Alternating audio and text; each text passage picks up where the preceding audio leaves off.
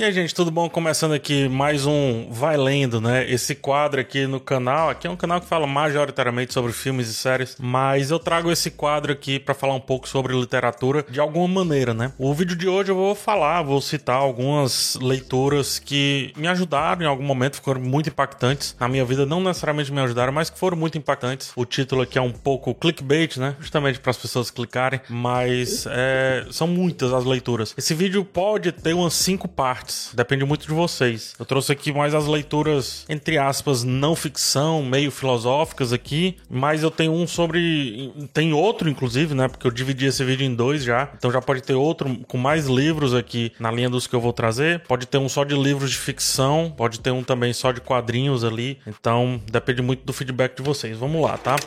Que o primeiro livro que eu tenho que trazer aqui é um livro que eu li tem um tempo e, inclusive, estou relendo agora. Se chama Zen, na arte da escrita. Ray Bradbury, né? Ray Bradbury, para quem conhece aí, ele é autor do Fahrenheit 451, um livro super clássico e tudo mais. E o Zen na arte da escrita, esse livro aqui, tem essa marcação porque eu vou trazer um, um adendo sobre ele. O Zen na arte da escrita me ajuda muito a explorar a minha criatividade, a fazer intertexto sem medo, como eu venho fazendo aqui nos vídeos, né? A citar e também recitar outras indicações, outros autores, autoras e buscar em outras formas de arte, é, de certa forma, a minha criatividade, né? Eu não posso dizer que o que eu faço é arte assim, eu só apenas escrevo uns textos e leio aqui para vocês, mas no geral muita coisa vem aqui do Zen na arte da escrita, como ele fala com muita leveza sobre bloqueios criativos que passa a gente, no caso, não só na escrita, mas acho que na vida como um todo, de diversas formas, de diversas maneiras nos ajuda a encontrar a inspiração sempre aí no cotidiano. É legal esse livro aqui porque foi daqui que eu tiro muito esse lance de estar no clima para escrever sobre algo, né? Então, quem assistiu lá o Vai Lendo sobre o The Last of Us, as referências que eu usei, eu trouxe Kafka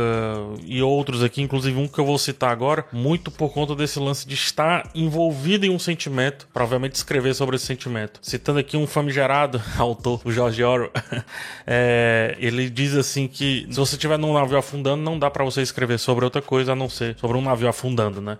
Então, citando Oro, nem gosto tanto, para explicar porque o Ray Bradbury explica muito sobre esse lance do observar o cotidiano e de ser criativo a partir dessa observação, né? Ele fala muito também sobre não ter medo da folha em branco. É, hoje eu acordo totalmente sem medo de escrever uma resenha sobre uma série que eu vi na noite anterior e que eu tenho que entregar um vídeo hoje porque o YouTube precisa que isso seja entregue o mais rápido possível. Hoje eu zero medo disso. Eu confio que vou escrevendo e as ideias começam a se agrupar e depois eu faço um reagrupamento delas. Eu tenho escrito, por exemplo, que é, acho que só se eu morrer vão aparecer. E isso se alguém tiver a senha do meu drive, que hoje especificamente não tem. Então, até que resolver isso na minha vida aí, porque hoje eu escrevo para literalmente limpar muitas questões da minha cabeça e foi daqui. Por isso esse zen aqui, né? E é interessante como o Ray, se você não tava buscando a questão da escrita, fala muito sobre a leitura.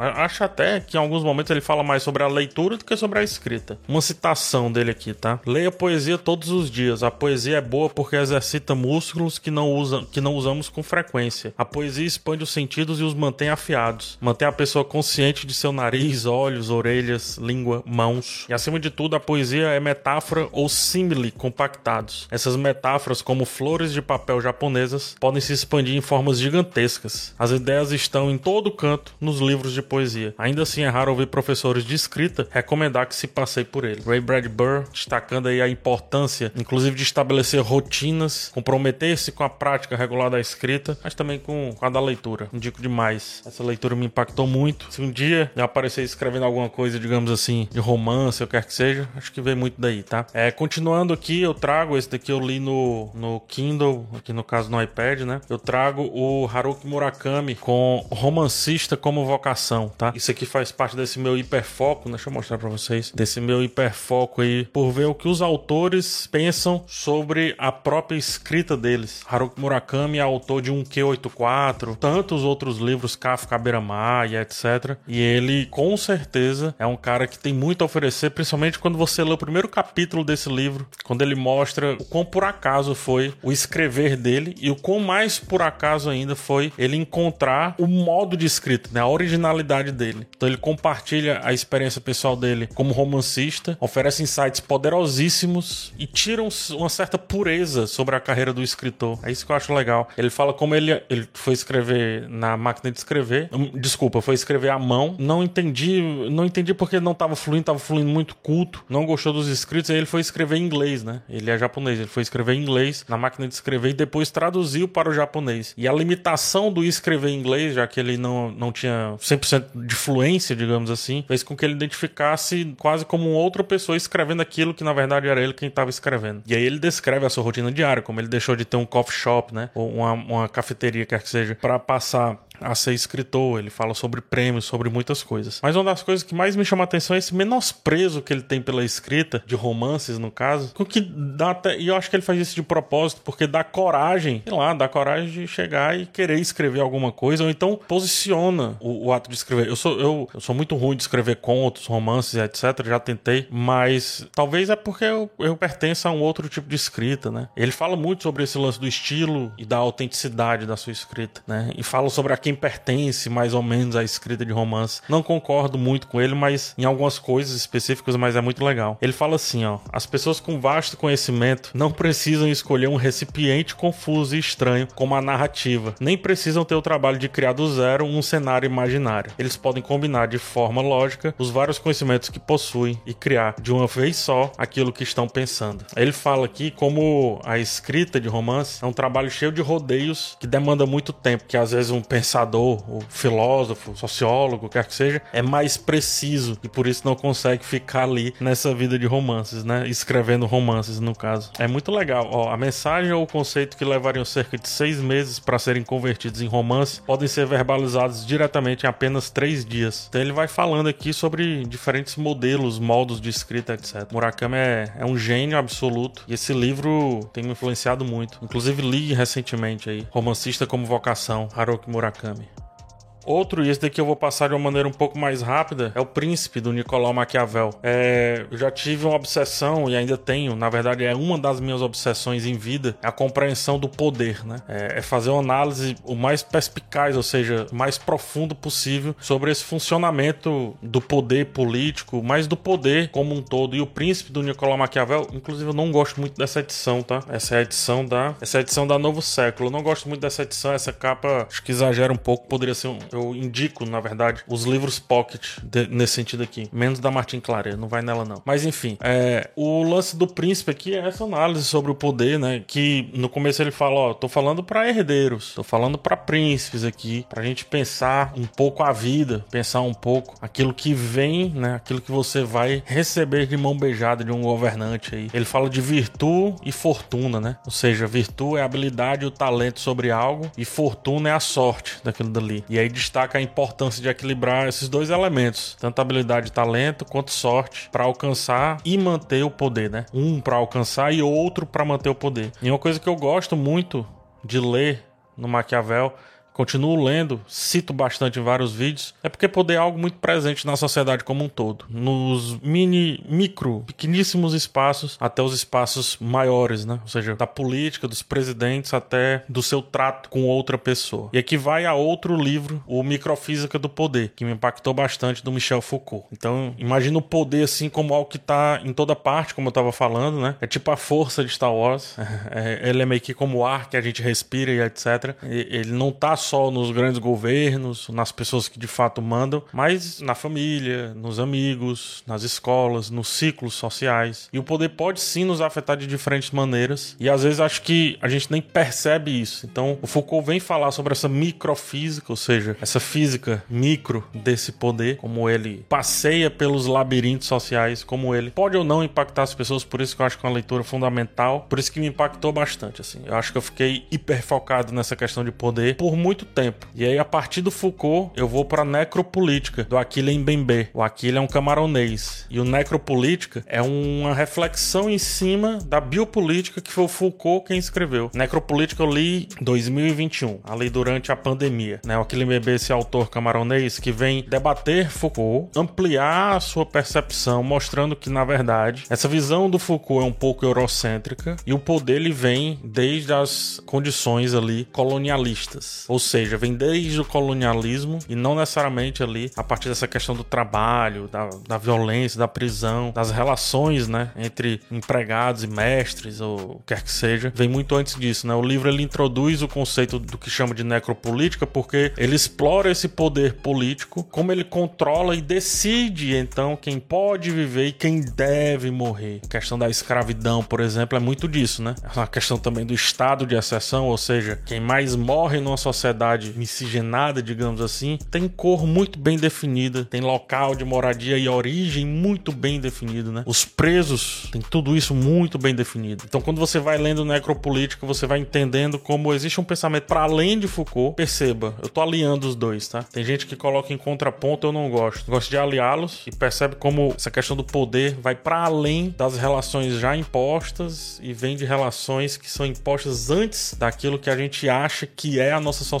Então, colonialismo e necropolítica, é, as práticas coloniais do passado, aqui Limbembe faz esse estudo de como elas continuam a influenciar a política e a sociedade contemporâneas fortemente, do policial ao preso. É muito interessante para a gente entender muito sobre essa questão da migração, sobre os conflitos armados, a desigualdade que existe nas cidades, a marginalização, a expulsão das pessoas para as margens da cidade, obviamente o racismo, né, e muito mais. Esse livro junto com o Racismo Estrutural do Silvio de Almeida é absurdo, né? Professor que inclusive tem é, vídeo com ele aqui no canal. Saindo um pouco dessa questão de poder, alguns livros que me influenciaram com relação a estudos sobre o, o belo, sobre a arte, sobre a cultura, né? Testemunho Ocular, Peter Burke, me influenciou muito esse livro, muito. Eu li esse livro na época da história, tava dentro da faculdade de história. Salvo engano, no primeiro ou no segundo semestre. Tem anotações, inclusive, da época.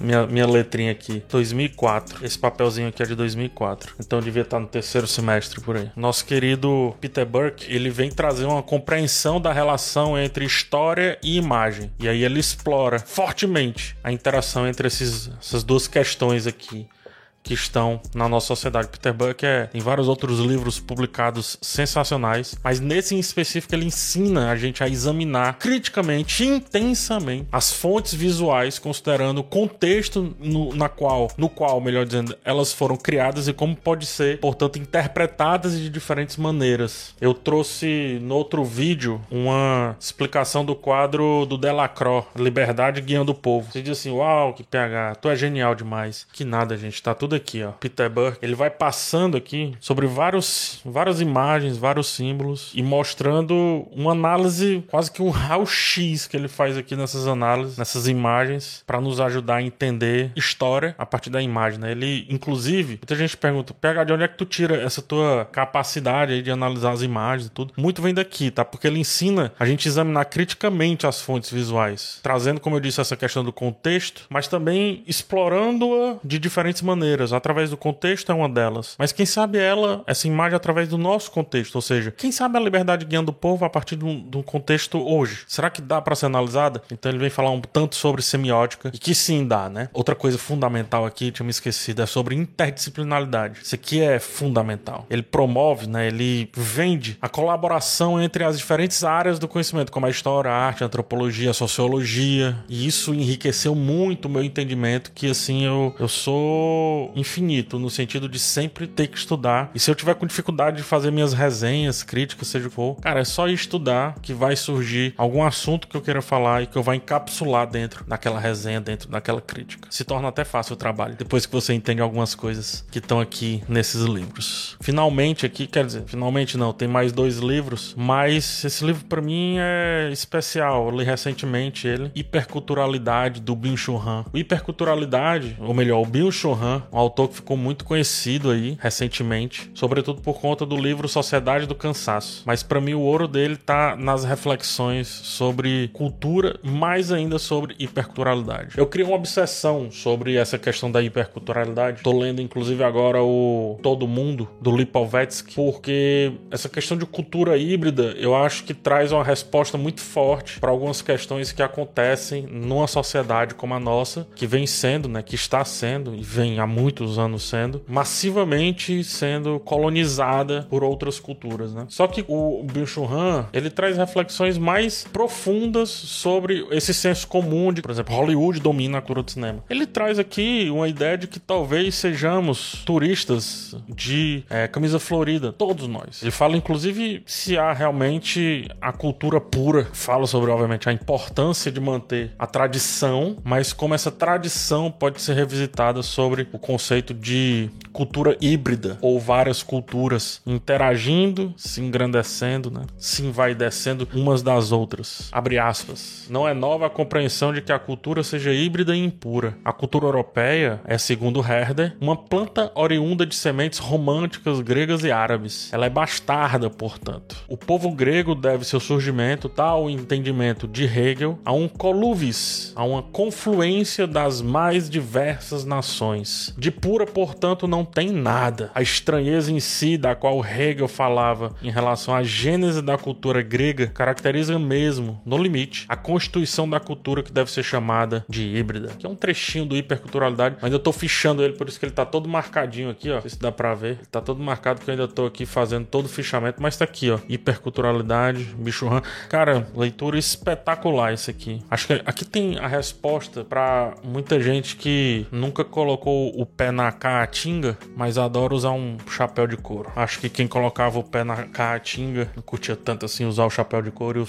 e o fazia por necessidade. Hiperculturalidade. Vale a pena. Finalmente, o livro Nos Cumes do Desespero, do Emil Cioran me ensinaram outro dia a pronunciar o nome dele. O romeno, Emil Cioran. É um livro que aborda temas é, muito existenciais, como o niilismo, pessimismo também. Explora as profundezas do desespero, da desesperança, questiona o valor e o sentido da vida, enquanto também desafia os leitores a confrontar e examinar criticamente suas próprias crenças, seu próprio eu, suas próprias emoções. É um convite para aprofundar o pensamento filosófico, tanto de autorreflexão, autoconhecimento, quer que seja, mas também existencialista de alguma forma. É um livro cheio de aforismos, ou seja, muito direto, assim. Pá, isso, isso, então isso. Isso, isso, portanto isso. Mas ao mesmo tempo tem vários ensaios, várias reflexões hiperdensas. É um livro que, assim, é bom se ter cuidado. Assim. Eu, eu li recentemente e antes eu tinha lido, acho que umas 7, 8 anos. Recentemente eu li para ficar no clima ali do The Last of Us e confesso que foi devastador, porque me pôs a questionar várias coisas que eu acho que eu não deveria questionar por agora, mas eu tava sobre a forte influência desse olhar introspectivo e sempre questionador sobre tantos sentimentos, quanto também as visões que a gente tem sobre esse mundinho que a gente habita aqui, né? É um livro que, como eu disse, fala muito sobre pessimismo e desesperança, mas ele proporciona uma, uma ideia diferente sobre a vida e sobre a existência humana, que inclusive nos faz faz refletir aceitar que existem pessoas que veem o mundo de diferentes maneiras. Eu tô falando com relação a sentimento, tá? Os otimistas, os pessimistas, por exemplo. Que existe um modo interessante de refletir sobre tudo dentro da nossa maneira de pensar. Tem esse papo de veja o copo meio cheio. Cara, às vezes, vendo o copo meio vazio, você consegue viver muito bem, se orientar muito bem, se desvencilhar de pegadinhas muito bem. E é isso que esse livro do desgraçado, como eu chamo, do desgraçado do Xioran, que me faz sempre estar tá refletindo em momentos que eu não deveria mais estar tá refletindo, deveria estar tá dormindo.